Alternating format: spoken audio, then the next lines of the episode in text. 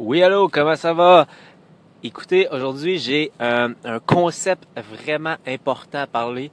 J'aime toujours revenir à la base, revenir avec les concepts euh, fondamentaux. Puis euh, s'il y a un concept fondamental, c'est euh, ben, deux concepts que je m'attarde beaucoup, c'est notre client idéal et notre message. En gros, être clair sur avec qui qu'on veut travailler. Deuxièmement, le message, ben, c'est de dire bon, c'est quoi les mots, c'est quoi les phrases, c'est quoi euh, le texte que je dois écrire pour attirer ce client-là. Finalement, ça va être l'art de la persuasion. tu sais. Et dans le message, euh, il y a beaucoup, beaucoup, beaucoup de personnes, surtout dans le domaine des experts, beaucoup de personnes vont faire une erreur flagrante. La première fois que j'ai été, euh, que j'ai entendu parler de ce concept-là, c'est euh, euh, StoryBrand. Donc c'est Dan Miller, si je me trompe pas. Daniel Miller, Dan Miller, Dan Miller, qui parlait du knowledge gap. Le knowledge gap, c'est quelque chose, c'est un, c'est une maladie que les experts vont développer. Qu'est-ce que c'est en fait? C'est de parler le mauvais langage. En gros, comment que moi je l'apporte puis comment je le vois, c'est un petit peu comme si l'expert parlait une langue puis son client parlait une deuxième langue. Donc la langue de l'expert et la langue du client.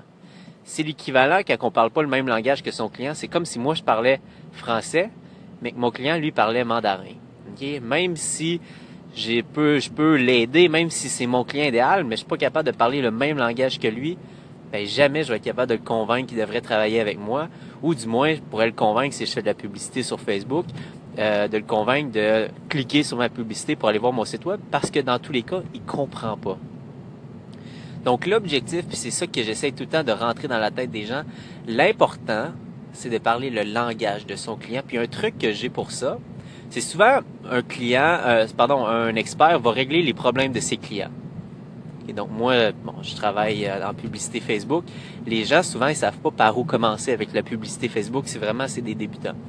Fait que qu'est-ce que j'offre comme solution? Ben je peux leur offrir la solution par exemple de dire bon euh, voici le plan de match, voici les trois choses que vous devez faire si vous voulez euh, investir votre premier 150 dollars par mois sur Facebook. Voici les trois choses que vous devez faire ou voici la campagne et voici les étapes dans lesquelles vous devez le faire.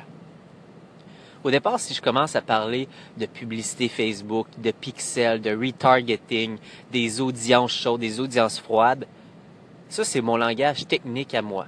Ok, Les gens comprennent pas ce langage-là. Mon client, la langue que lui parle, j'ai besoin d'avoir plus de visibilité, Robin.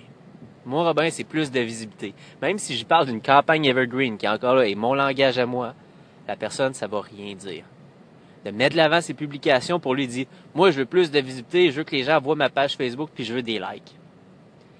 La réalité, c'est que je peux pas me permettre d'être égoïste.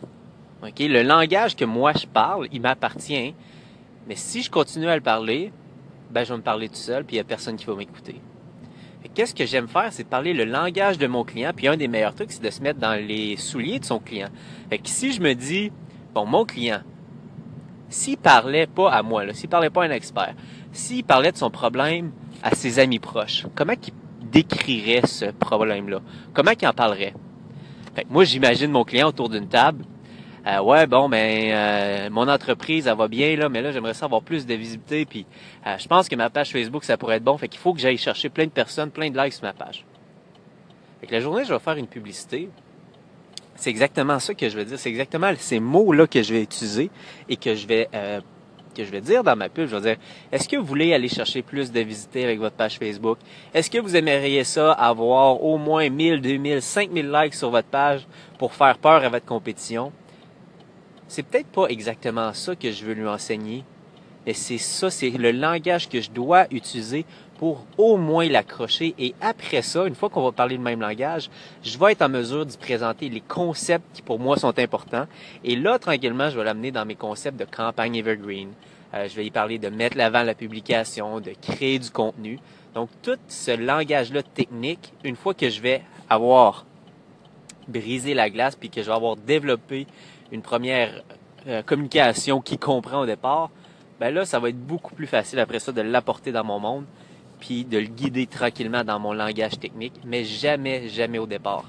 Donc, si j'avais une leçon, c'est oublier votre langage d'expert, parler le langage de votre client.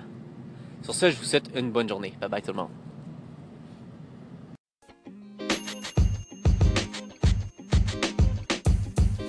Podcast you just heard was recorded with Anchor. If you want to make your own, download the Android or iOS app completely free from anchor.fm slash podcast. That's anchor.fm slash podcast.